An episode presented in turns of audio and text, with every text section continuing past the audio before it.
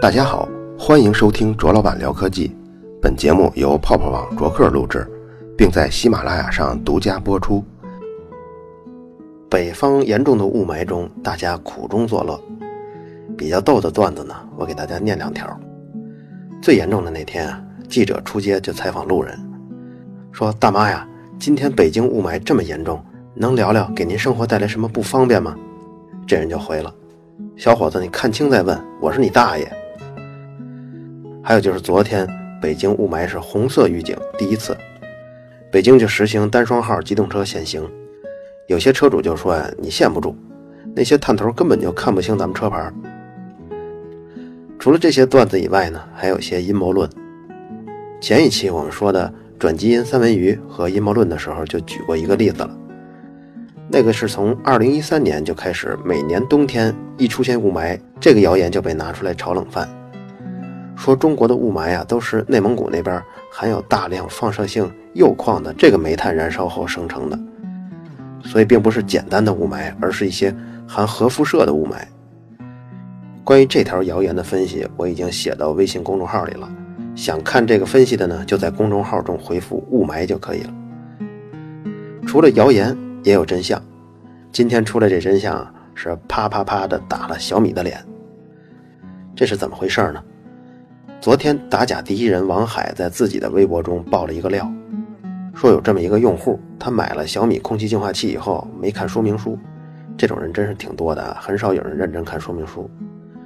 他呢就直接把空气净化器通电就开始用了，结果用了一阵子才发现，我操，原来这个空气净化器的滤芯啊，它得把塑封袋给撕开了才能用呢，你不撕那个滤芯啊，一点作用都起不到。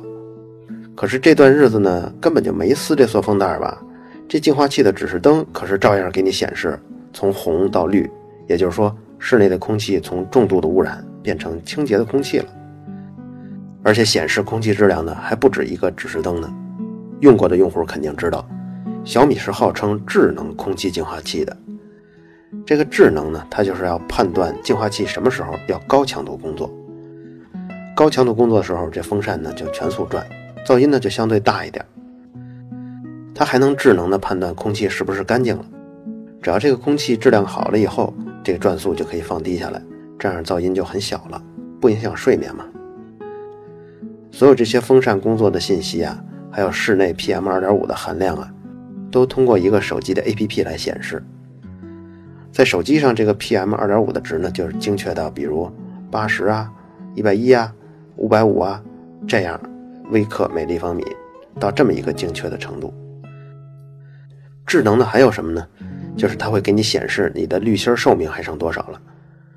可是给王海爆料的这个用户，他的滤芯是从未开封的，但是在手机上显示寿命还剩百分之八十，还可以用一百一十六天。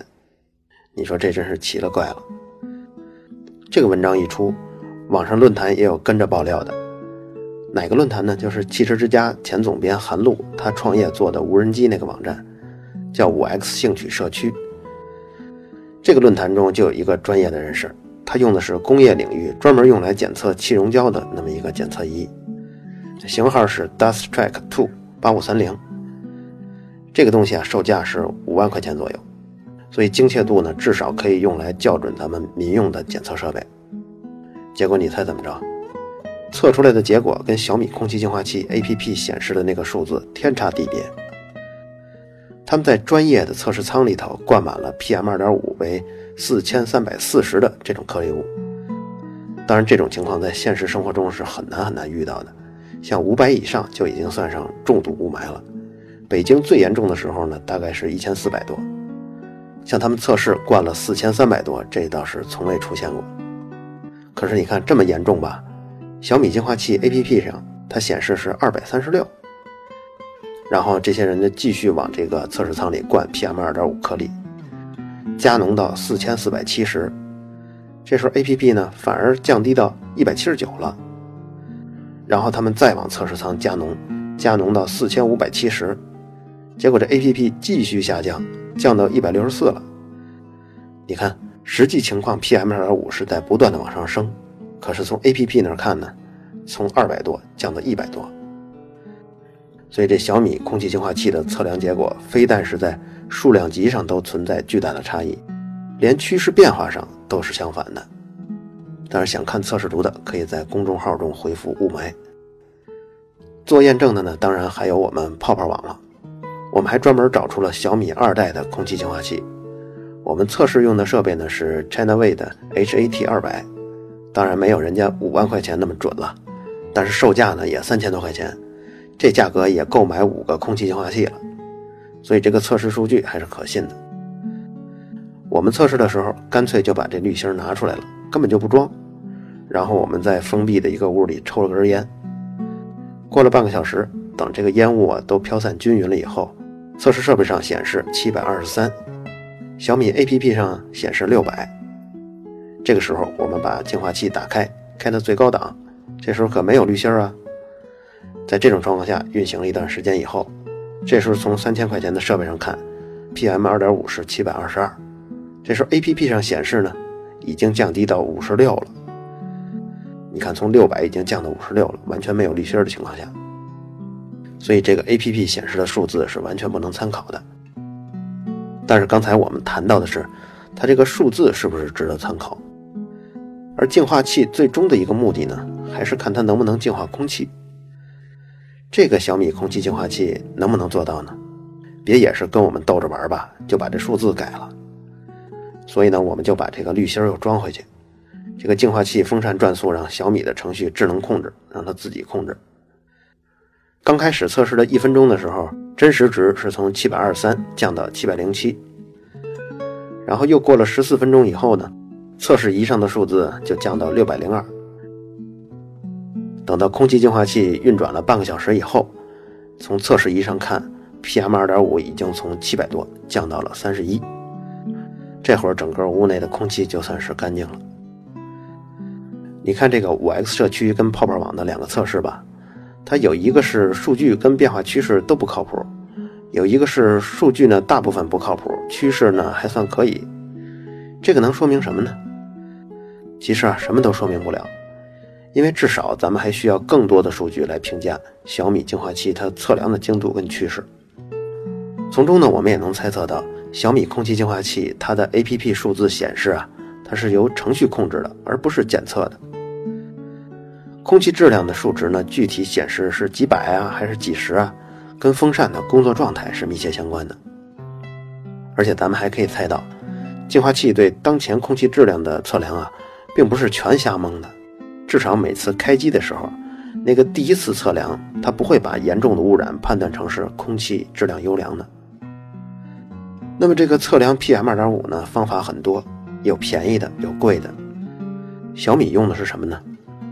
当然，暂时还没有人仔细的拆解。听过我的分析以后，大家应该能猜到它用的是哪一类。首先呢，咱们说说最便宜的测量方法，那就是利用红外光散射法测试 PM 二点五。这个方法啊它是用一个腔体，这个腔体里有一个 LED 灯，但这个 LED 灯不是普通的灯，它发射的是红外光。红光呢，就是咱们眼睛可见的最远的这个波长。大概是七百五十纳米，而这个发射红外线的 LED 光呢，它发出的是九百多纳米的红外线光，所以只比红光啊稍微红了一点点儿。用这个 LED 灯来照射吸入到腔体里的气体，但这些气体里就是有 PM 二点五的这些脏东西。这空气里的脏东西是大小不一的，只有空气动力学符合二点五微米这种直径的。才叫做 PM 二点五颗粒，所以这点说明什么呀？就是 PM 二点五并不是指直径小于二点五微米的颗粒，而是指它空气动力学特性符合二点五微米颗粒的那种东西。也许这东西它是长条状的，它也符合，但是它有八微米长呢。好，这个概念说清了以后呢，咱们继续。就这些带着脏东西的空气吸入之后，被红外光 LED 照射了。只要把这个红外光的波长调到一定值，就像咱们刚才说的九百四十纳米，那它就能对某一个尺寸的微粒产生较大强度的散射。什么叫散射呢？就是这个光线碰到障碍物以后啊，往四周乱射，射到哪儿都是。那么我们就在入射光跟障碍物这条光路的路径之外，比如说成九十度，再加一个探测器。这个探测器呢，就来收集散射光的信号。每当有这个散射光照进来，就说明有一个颗粒飘到了 LED 的灯头。这就是红外传感器测量 PM2.5 的基本方法。这种方法它统计的单位是什么呢？没错，它统计的是有多少个颗粒。但是你知道每天 PM2.5 播报的什么？比如说今天三十，那就是晴空万里、蓝天白云；要是五百，那就是严重雾霾。像北京报表的那个一千四，这些数字是什么单位呢？这些数字是微克每立方米，也就是说一立方米的空气中含有多少克的这种尺寸的微粒。所以刚才咱们得到的只是微粒的个数，还要通过一个公式换算成质量才行。而这个公式呢，是一个经验的公式，需要大量的统计规律才能找到。当我们用红外散射这种方式数清了个数以后，用这个公式算一下，就可以得到 PM2.5 的值了。当然，这个经验公式中的系数只是针对城市的普通污染，你要是说工业重金属的那种粉末的污染。那它还有对应的其他的公式跟系数，跟城市中的就不一样了。咱们刚才说的这种测试啊，是最便宜的，它便宜就一定有很多缺陷了，那就是因为颗粒的尺寸它是大小不一的，它最精确也就只能测到一微米，小于一微米的这些颗粒的散射就很难被探测器侦测到了。但是 PM 二点五的定义啊，它是低于二点五微米的颗粒。比如零点九，它也属于 PM 二点五颗粒；零点一、零点零一，它也属于啊。可是你用红外光散射，它测试的是一到二点五的范围，而你要测的是零到二点五的范围，所以这种测试仪就天生存在很大的误差。即便通过一些经验公式来补足小于一微米的那部分呢，也仍然至少存在着正负百分之二十左右的误差。除了这里的误差以外呢？它的另一个误差来自于腔体内空气流动特别特别的缓慢。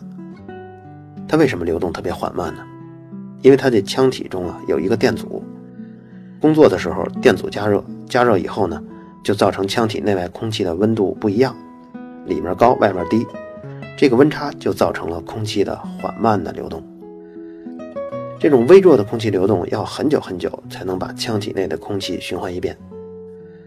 可是你又不能让空气流太快了。你说我在里面加一风扇，那就不行，因为那边探测散射光的那个探测器啊，它数不过来，它数不了那么快。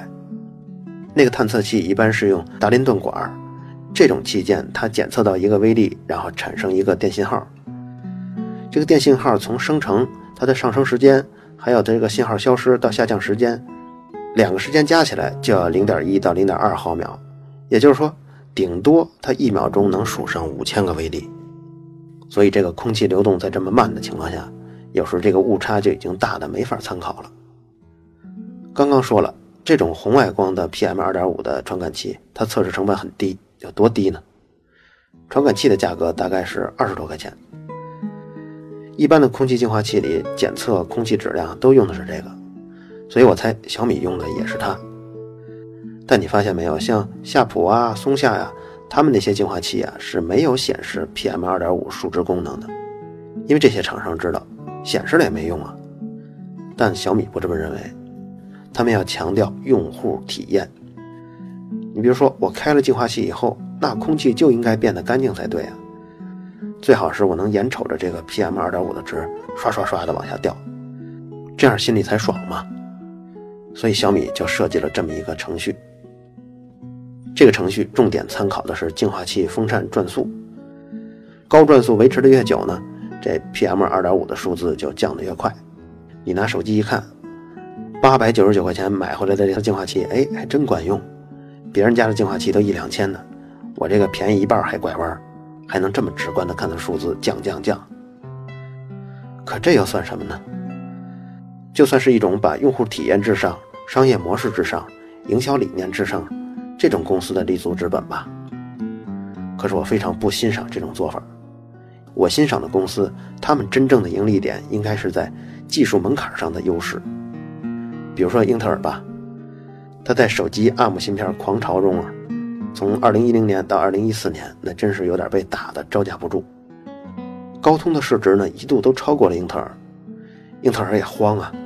移动计算这一来，自己要是被甩下车可怎么办？诺基亚帝国就是自己的前车之鉴呀。但是二零一五年他们缓过来了，靠的可不是跟高通啊、MTK 啊拼低价，英特尔弄出一个什么来呀？是一个存储怪物，Xpoint 存储构架。他们在半导体物理上的基础研发，导致了这个性能怪兽的诞生啊。这个 Xpoint 它如果做成内存以后，它的带宽比目前的 DDR4 内存要高七八倍，而且不光是可以作为内存用，还可以用在 SSD 硬盘里。大家可能知道，SSD 硬盘它是有写入次数限制的，比如说两千次。如果你对一个区块的写入次数超过两千次了，那这区块就废了，以后就再也不能写入数据了。这就是 SSD 硬盘寿命的一个极限。但是 Xpoint 呢，它在一个位置上反复写一百万次都没问题。如果在速度上比较呢，它比传统的 SSD 用的颗粒速度还能快几百倍呢。而且这东西的功耗也控制得很好。我刚才所说的这个 Xpoint，它在存储上的寿命，还有它读写上的速度，它可是初期产品的性能啊。等到这代产品成熟了，比如说在第三代啊、第五代之后。它的性能再提升个十倍八倍，那都是正常的。那你问了，那这东西是不是给投资人放烟雾弹的一种实验室产品呢？离量产还早着呢。这么说吧，Xpoint 这个月在英特尔的工厂中生产的良率是百分之四十出头。作为半导体器件呢，要想第一批量产，只要良率过了百分之五十就可以了。这个存储的性能怪兽，大约再过一年就可以买到了。而且性能对比上一代器件做的老产品，那个是碾压式的，它的提升可不是什么百分之二十提升百分之八十这种级别的提升了，是提升几十倍到几百倍的区别。说这个是什么意思呢？就是说我举了一个真正靠技术门槛跟研发实力来盈利的方式，这种方式推进公司的盈利啊，我觉得是最牛的手段。而且当公司巨额盈利的同时呢。整个社会的财富也在整体增加。有机会呢，咱们可以仔细说说这个 Xpoint。今天呢，不能继续跑题了。说回到小米，他们在空气净化器上的创新啊，就是智能化。可是它的智能化呢，立足之本就是靠一个程序来模拟了 PM2.5 降低数字的变化。即使你连滤芯都没装，它这个数字照样在下降。所以小米引以为豪的就是这种营销手段跟商业模式上的创新。这种创新在理工科思维的人看起来就是一种投机取巧。我们来继续介绍第二种测试 PM2.5 的测试方法，这种呢就是激光传感器的方法。这种方法仍然是利用的微粒对光的散射，不过这次散射的是激光。激光被散射以后呢？在另一侧统计的并不是多少个颗粒，而是去统计在散射方向上那个信号的波形。这样呢，也就不用挨个数数了。于是你就可以把空气流动性加大一些，就可以上一个风扇了，呼呼呼的把这个风往里吹。不同尺寸的颗粒散射成的波形是不一样的，所以得到波形以后，经过这种仪器内部的一个处理器，也可以当做 CPU。当这个处理器对波形进行分类统计以后，再通过一些换算公式，就能计算出一个颗粒的浓度来了。这种东西的性能就比红外光散射要强太多太多了，而且测量到的微粒的直径也能低到零点三微米了。可是这种测试啊，它直接测到的东西依然不是 PM 二点五定义的，因为它测的呢是零点三微米到二点五微米之间的颗粒数，低于零点三的呢。它也只能通过一些算法来补偿，便宜呢大概一百多块钱，贵的呢大概一两千块钱。当然这只是传感器的价格，还要接上外周的电路啊，跟一些显示屏啊、按钮啊，才能做成一个检测仪。像小米的空气净化器，零售价才卖六九九，那里面集成一个几百多块钱的检测设备，你觉得可能性高吗？所以我猜小米这里头应该用的是。红外散射的 PM2.5 传感器。我们在揭晓最高级的检测方法之前啊，咱们来说说空气净化器怎么买吧。空气净化器分两种，一种呢叫过滤式的，一种叫静电式的。咱们见到的大部分都是过滤式的，只要让空气经过滤网跟滤芯儿，就完成了整个净化过程，所以需要一个风扇。这种滤网呢叫 HEPA 网，HEPA 是一种净化的标准，整个净化器过滤就全靠这个网了。只要符合 HEPA 的标准滤网，这个净化器啊，不管什么牌子都不会差到哪儿去。你就算是把 HEPA 的滤网绑在一个电风扇上，然后吹，也照样能给空气起到净化的作用。其实我这可不是开玩笑，在淘宝中你还是搜啊，Smart Air，聪明空气，他们就是自己 DIY 净化器的。有些最简单的就是把 HEPA 网绑在风扇上，那一套呢就卖一百多块钱。这东西效果呀，其实跟一千多、两千多的净化器没什么本质区别，但缺点也有，就是难看嘛。这种滤网型的空气净化器，它不方便的地方在于它得定期换滤网。你要是买像夏普之类的产品呢，那一套滤网就得二三百。实际上，很多厂商就是寄希望于我们多多的换滤网来挣这个滤网的钱。就算是你买那个 Smart Air 那 DIY 的净化器。那一套滤网也九十多块钱呢，像北京这么脏，估计一年换两套吧最少。刚才咱们说的是过滤式的空气净化器，第二种呢是静电式净化器，它这里面啊有两个极板，一个正极一个负极，它让吸进来的空气中的小颗粒在这个正负极之间的高压静电电场中带电，然后这些灰尘跟微粒啊就吸附在负极上了，所以这种净化器就没有耗材的问题。永远都不用换滤网，只是你每隔一阵儿，你得把这个集尘网给它拿出来洗干净。哎，你说这不是挺好吗？但它也有一个致命的缺点，就是高压静电会把空气中的部分氧气变成臭氧。臭氧呢是一种比较强的氧化剂，所以这个东西对人体是有害的，害处呢甚至大于 PM2.5。所以这种静电式的净化器，它必须得妥善的解决臭氧问题才行。只要这个问题一能妥善解决，这成本就上去了。所以能很稳妥的解决臭氧问题的这个静电式的净化器都不便宜，所以这个性价比还不如换那个滤网的便宜呢。这么介绍完了，你可能觉得要买那些好几千的滤网式的净化器真是不值，实际啊就是很不值。比如说你花两千块钱买的这个净化器，这滤网啊值一百块钱。剩下一千九百块钱，你买的都是一套风扇加一个外壳和一些控制功能，当然还有那个几十块钱的红外光散射的那个传感器了。假如说你这个净化器可能是一万多块钱，或大几千块钱，比如说八千、九千，那这种净化器里测量 PM 二点五就用的是激光传感器测了，所以这部分呢也增加不少成本。说到这儿，我补充一个比亚迪的例子吧。他们去年发布了 G 五这个新车，当时宣传里的就有说这个车啊有过滤 PM 二点五的功能，他们呢管这个叫滤净系统。很多知道滤网净化器是什么结构的人，他也质疑说你这个车风扇你就自带，那顶多就这个滤净系统就是多了个风道跟几十块钱的滤网而已，有什么可吹的呢？但是比亚迪这套系统成本是两千多块钱，它的大头在哪儿呢？就在于。放在测量这个模块上了，因为如果假如你测不准，就会导致你这个滤镜系统老开着，老开着，这个滤网的寿命很快就到期了。你想，他车里的滤网肯定不会有多大的面积，像开一个月的车，结果没遇到雾霾，但是滤网的寿命呢，却因为测量不准，马上就到期了。等到一个月之后，雾霾来了，可那会儿的滤网已经寿命到期了，已经不起到过滤的作用了，所以这不行啊。于是比亚迪就不得不用一个测的比较准的这么一个模块，只有到雾霾比较重的时候才启动它，这样才能保证这个滤网用在刀刃上。最后，我们揭晓一下最贵的测试方法。这种仪器现在就用在美国驻中国的大使馆，就在北京三里屯，在这个大使馆的这个楼上。他们用的是 Mat One BAM 幺零二零这个型号的探测器，这个东西售价大概是五万美元。他们就能解决刚刚咱们说的，能测到零点三微米以下的微粒。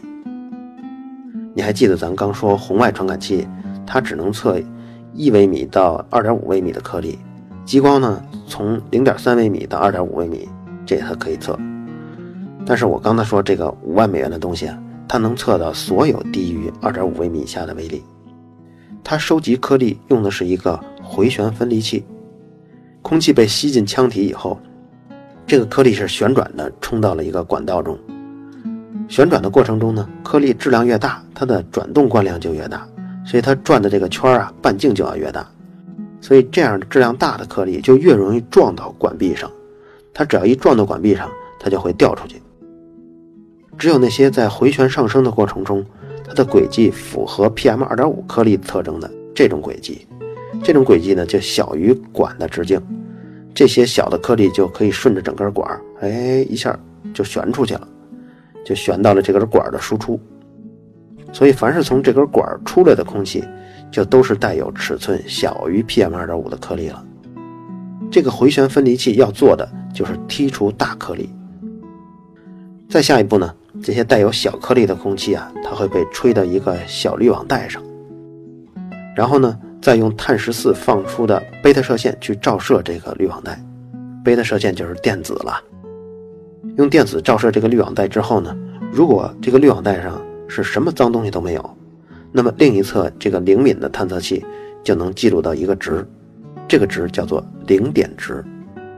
这个零点值就作为。当前环境中最干净空气的特征值。如果要是这滤网带上有脏东西怎么办呢？它就会挡住一部分贝塔射线。这个脏东西越多，滤网带另一侧的探测器它记录到的贝塔射线就越少，就说明 PM 二点五越严重。这样一个过程，在仪器它的研发阶段，它就已经精确测量了，所以就能找出侦测值跟 PM 二点五浓度之间的关系。所以用这种方法测试是最准的。那你说美国大使馆它测试的数据是不是就最准、最有参考性了？那也不是的，因为他们的仪器虽然是最先进的，你想三十万块钱嘛，但它先进的仪器啊也需要专业的人来维护跟校准。不同环境、不同温度、不同湿度，它刚才这个零点值是不同的。反正我估计，美国大使馆的工作人员应该是没人会去校准这个零点值。可是这个校准是需要十几天去做一次的。如果他要是常年不校准的话，咱们也不能迷信美国大使馆的那个 PM 二点五的值了。如果让我给小米智能空气净化器做个总结呢，那就是六个字：伪智能真净化。这期雾霾中的谣言跟真相呢，一样一个。一个是谣言，一个是真相。想看三十块钱、三千块钱、三十万块钱测试方法长得什么样、什么结构，可以在微信公众号中回复“雾霾”两个字。经常有人问我说：“你这些内容是怎么制作出来的？”其实呢，也就是利用一些搜索引擎或者一些论文库工具呢，大家都有。主要啊，就是神经的敏感。凡是遇到一些比较惊世骇俗的言论呢，我自然而然就开始怀疑。这种怀疑跟好奇啊，时刻埋藏在心中。昨天晚上又启动了一次。微博上新闻晨报这个大 V 啊，转了一个视频，题目是“东北丈母娘超市里打电话催女儿赶紧生孩子，说再不生你都要绝经了”，这么个视频。我就觉得这两分钟的过程里，这大妈是一句一个犀利的完整的观点。都没有重样的，这种语言表达能力得多强才能达到啊！我估计就何炅那种脑子都够呛。仅凭这一点，我就认为这又是一个网络段子手录制的营销素材，何况还有其他的蛛丝马迹啊！各位如果好奇想看看这段视频是不是摆拍的，也可以同样在公众号中回复“雾霾”两个字。